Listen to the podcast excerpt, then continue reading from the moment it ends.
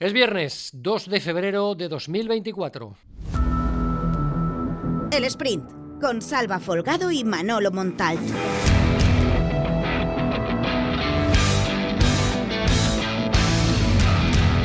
Anoche se cerró el periodo de fichajes en la ventana de invierno.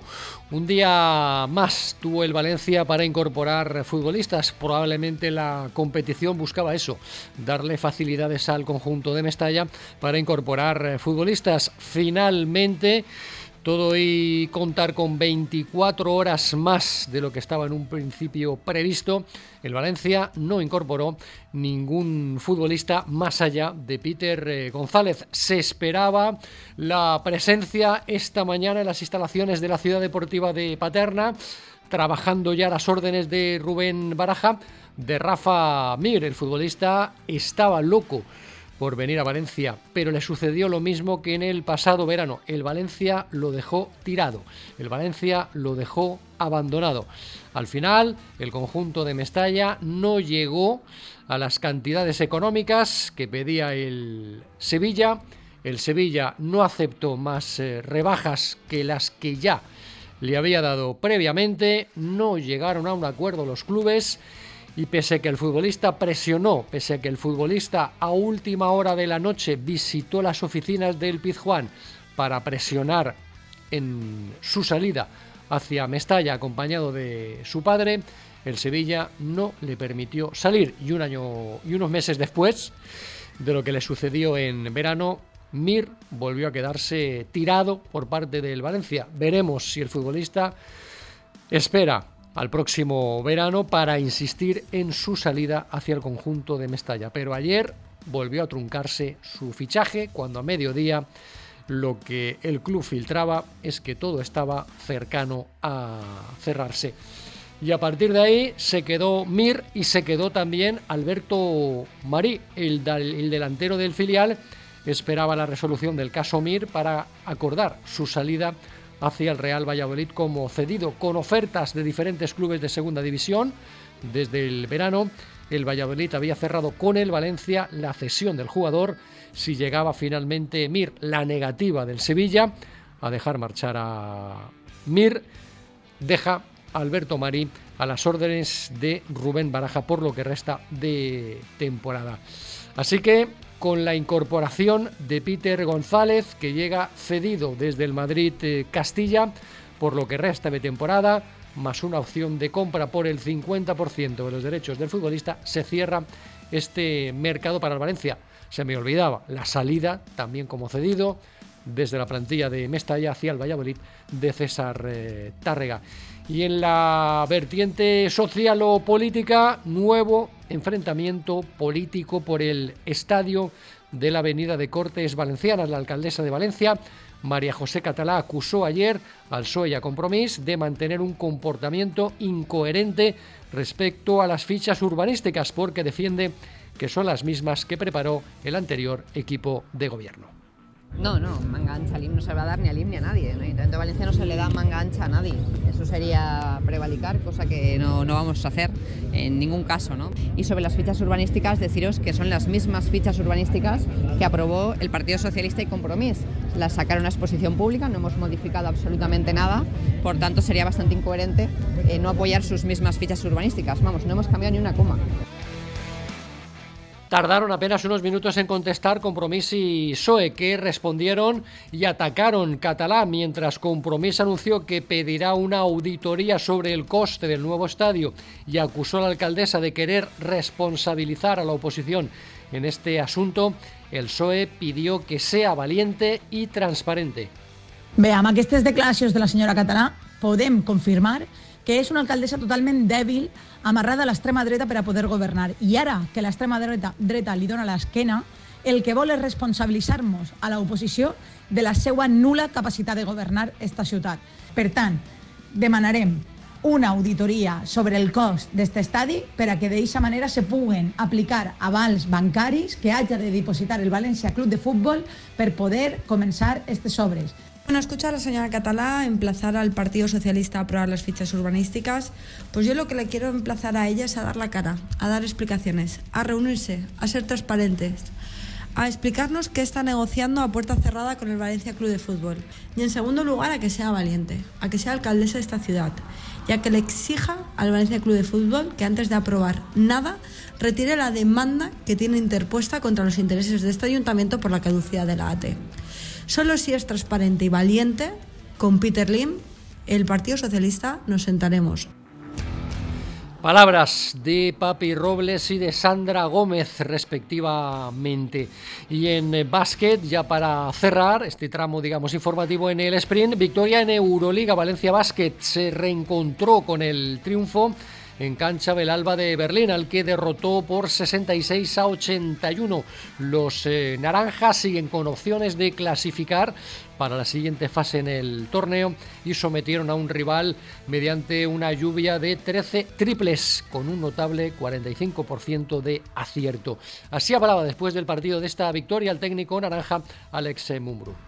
Era importante empezar bien el partido, empezar serios y creo que hemos empezado bien, aun con alguna pérdida en contraataque fácil que ha sido más un regalo que, una pérdida de, buena defensa. El segundo cuarto hemos seguido manteniendo buen ritmo tanto en ataque como en defensa eh, y bueno, yo creo que hemos ganado los tres cuartos, teníamos el partido controlado, hemos hecho un partido muy serio. Era importante estar muy, muy concentrados. Eh, Alba hacía menos de una semana había ganado aquí a Estrella Roja, que nos había ganado al mismo tiempo a nosotros hace dos días y era importante pues hacer un partido serio, estar concentrados y, sobre todo pues hemos nos dado tiempo también a poder rotar un poco y que todo el mundo estuviera en pista. Y después del tramo informativo llega el tiempo de la opinión de la mano de Manolo Montalt.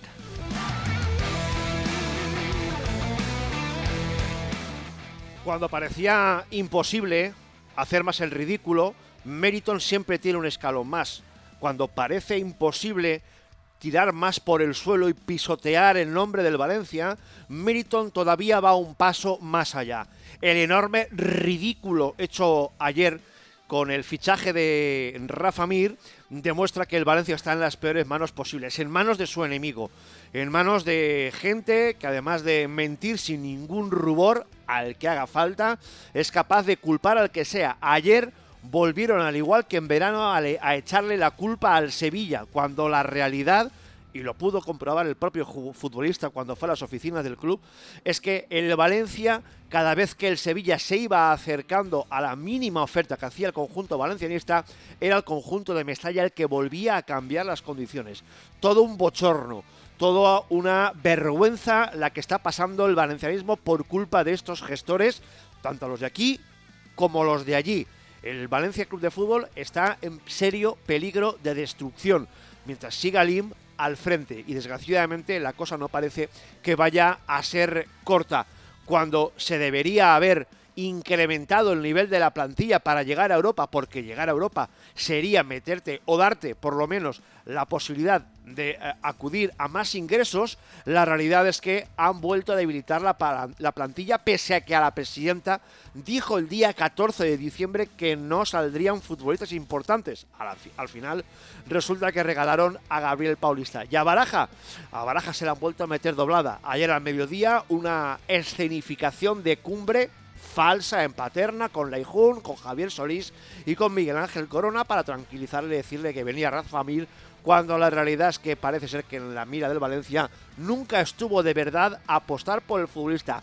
Todo un teatrillo, todo un vodevil para intentar calmar al entrenador que había perdido a un futbolista importante, como era el defensa Gabriel eh, Paulista. Este es el Valencia de Meriton.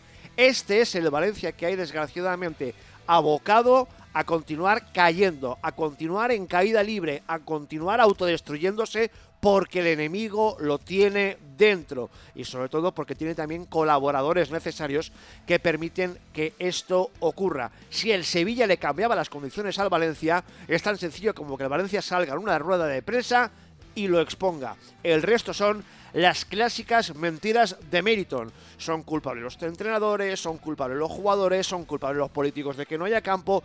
Todos tienen la culpa menos él. Mientras que la auténtica realidad, y desde, desde que están aquí Peter Lim y sus muchachos, el Valencia continúa en caída libre y camino a una muerte segura.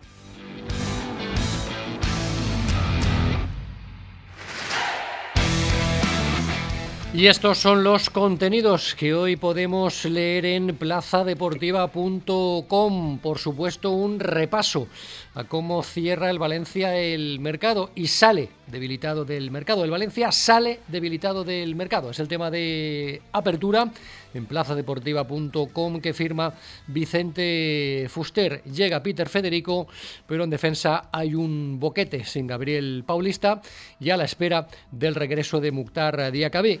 Primera prueba de riesgo este sábado en Mestalla en el partido ante la Almería.